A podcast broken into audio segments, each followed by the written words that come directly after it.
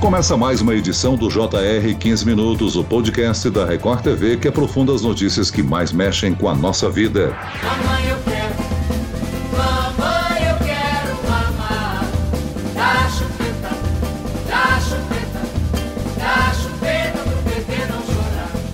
A festa mais popular do Brasil está cancelada neste ano. O carnaval sem aglomeração não existe e proteção contra o coronavírus exige distanciamento.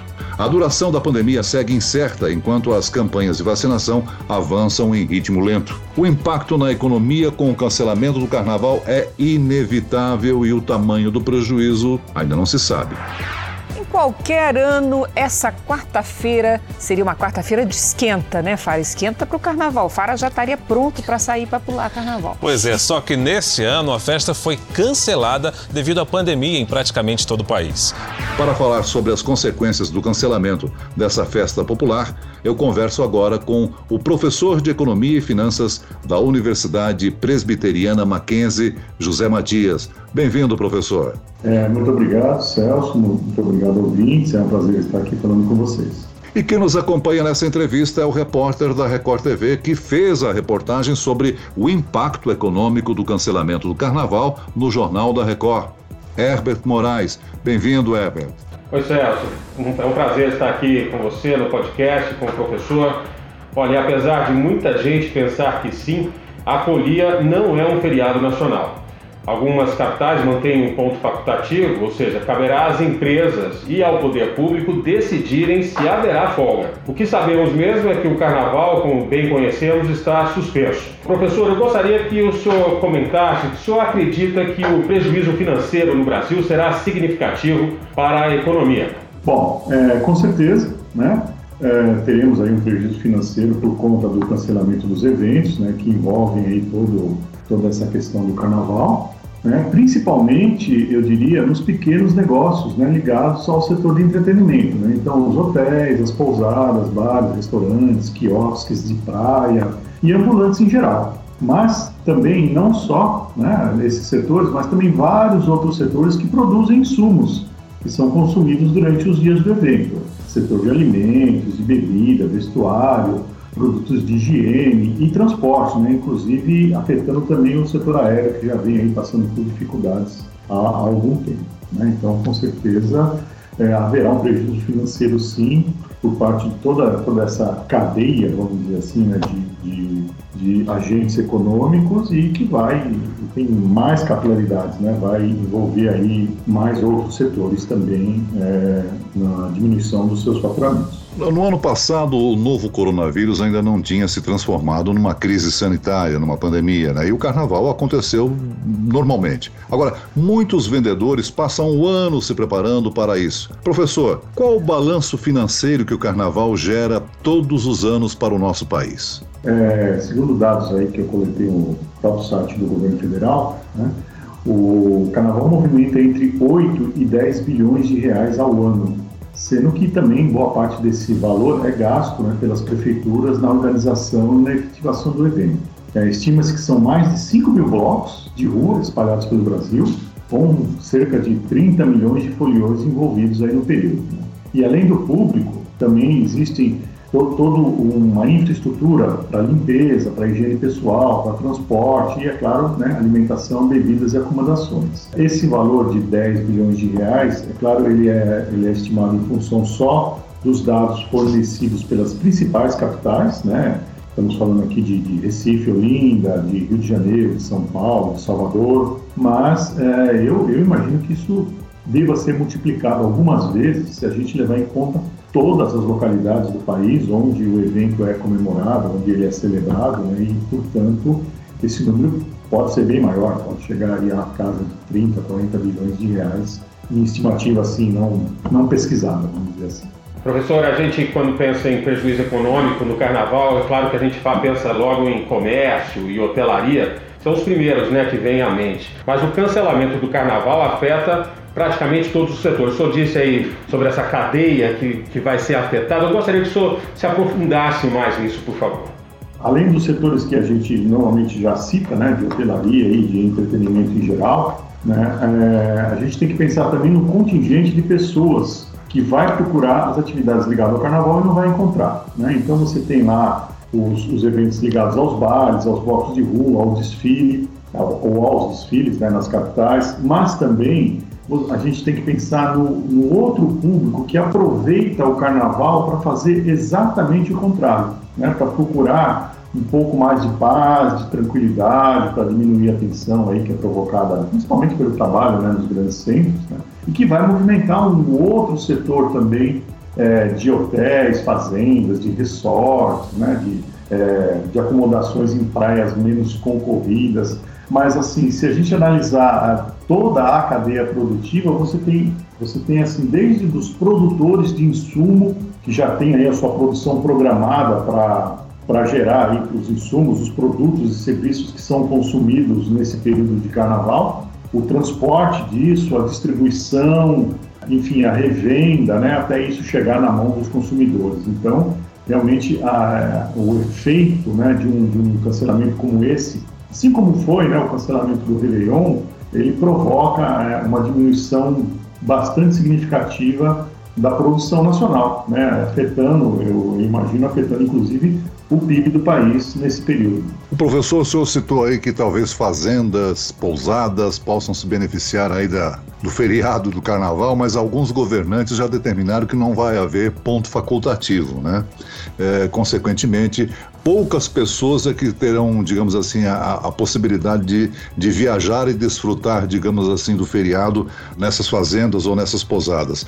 Agora, por ser um feriado que movimenta tanto dinheiro, você acredita que o cancelamento dele pode mudar e atingir a inflação? como uma desaceleração nos preços de bebidas, por exemplo? Bom, o efeito inflacionário certamente vai existir, mas ele é um pouco imprevisível, Celso, porque, é, na minha opinião, tanto pode ocorrer um efeito de baixa nos preços de alguns produtos e serviços devido à menor demanda, né, devido ao cancelamento aí do, do evento das prefeituras, enfim, né, quanto alguns produtos podem subir de preço, caso a produção seja muito menor, já prevendo o cancelamento do evento. E aí resulta numa falta né, de alguns produtos no mercado, portanto, gerando inflação. De qualquer forma, a, a economia como um todo eu acredito, é muito maior do que esse evento do carnaval. Né? Gira muito mais bens e serviços do que os consumidos no evento específico que nós estamos tratando. De modo que eu entendo que o efeito é, desse cancelamento na inflação, se houver, vai ser pequeno, não vai ser algo significativo que pode impactar na, nas contas públicas e, e na economia como um todo, do ponto de vista de inflação. O professor fala-se aí num prejuízo geral de 8 bilhões de reais para o país nesse período da, do carnaval. Existe alguma alternativa para diminuir o prejuízo econômico sem expor a população ao risco de uma festa como o carnaval? Olha, eu acho difícil. É um evento que venha a substituir o carnaval e que consiga repor, vamos dizer assim, parte né, de, desse prejuízo que a gente está estimando, eu acho muito difícil de acontecer, porque o carnaval é, é uma festa popular que tem uma intensa interação social e geralmente feita ao ar livre, ou seja, aglomeração é a marca do evento. Né? Não existe carnaval sem aglomeração. E nos tempos atuais isso não está sendo possível, né? pelos motivos que a gente já conhece. Então, assim, eu, eu não vejo sentido em pensar em celebrar o carnaval, por exemplo, cada um na sua casa, através de meios digitais. E nessa questão, eu, eu imagino mesmo que é melhor arriscar o evento né, da agenda desse ano e pensar no que vem pela frente, pensar no que pode ser, é, pode ainda vir a acontecer né, no futuro aí, em termos de eventos para, para esses setores afetados. Agora, professor, o governo de São Paulo transferiu para julho o desfile das escolas de samba. E aí a Confederação Nacional do Comércio diz que não vai adiantar nada. O planejamento do carnaval precisa ocorrer com 10 meses de antecedência por causa das incertezas sobre a imunização da população. Os esforços serão dedicados para o carnaval de 2022. O senhor acredita que deixar o carnaval para julho, desfile, pode diminuir um pouco os efeitos econômicos? Olha, eu acredito que essa diminuição, se ocorrer, vai ser muito pequena porque, de acordo com o que você acabou de citar aí da associação, realmente o planejamento do carnaval ele, ele tem que acontecer com mais antecedência. Ele vai coincidir com uma outra época de férias né, da população geral, das pessoas em geral, porque o mês de julho já é um mês onde também né, o setor, os setores envolvidos aí de, de né, de bares, restaurantes, eles já contam com esse faturamento do mês de julho durante né, o seu planejamento anual por conta das férias de julho, que já é algo, algo é, também recorrente, tradicional aqui na, no nosso país. Você colocar o carnaval no mês de julho, você vai estar concorrendo né, com, esse, com esse outro evento. Então, eu acho que a diminuição, se acontecer, vai ser muito pequena. É uma época do ano diferente, né? O, o, o clima não é, não é o mais adequado para se fazer carnaval, em muitas localidades aí o frio é mais intenso. Então, assim, eu acredito que não, eu acredito que, que não é uma, uma alternativa viável tentar compensar né, o cancelamento do carnaval agora em fevereiro com um evento parecido no mês de julho. Não me parece algo, algo viável. Outra coisa positiva do carnaval é a vinda de turistas estrangeiros, ou seja, dinheiro que vem de fora para a nossa economia, né? Que vai deixar de acontecer. Essa questão existe e essa questão já está também decidida. Eu acho que, independentemente de nós termos cancelado o carnaval aqui nas, nas principais capitais, né, quase todo o Brasil, o efeito né, da pandemia, né, o efeito das restrições de movimentação de pessoas entre os países, né? Estamos aí com uma, com uma variante é, específica do, do, coronavírus aí no Brasil, que está sendo, é, tá sendo, vamos dizer, evitada né, por outros países. Então, eu acho que mesmo se o carnaval acontecesse, esse contingente né, de turistas que viriam de outros países já, ia, já seria bem menor, aí por conta da pandemia mesmo. Né? Então, esse efeito negativo também na economia, nos negócios, ele já, já tem que ser contabilizado, né? independentemente se o governo decidir é, retomar né, as, as, atividades de carnaval, é, esse efeito já negativo já, já aconteceu. Professor, quanto aos postos de trabalho, eu ouvi da, da Secretaria de Turismo aqui em São Paulo que é, seriam 400 mil postos de trabalho a menos no estado ou no país. Eu só acredito que vai diminuir ainda mais, a, questão do desemprego aumenta ainda mais com, com, a, com o cancelamento do carnaval, emprego temporário, como é que o senhor avalia isso? Sim, é, a ideia é que é, esses empregos que surgem né, com o evento do carnaval eles sejam, na maioria, temporários. Né? Então, é uma fonte de renda adicional ou extra né, que ah, algumas pessoas têm. Né?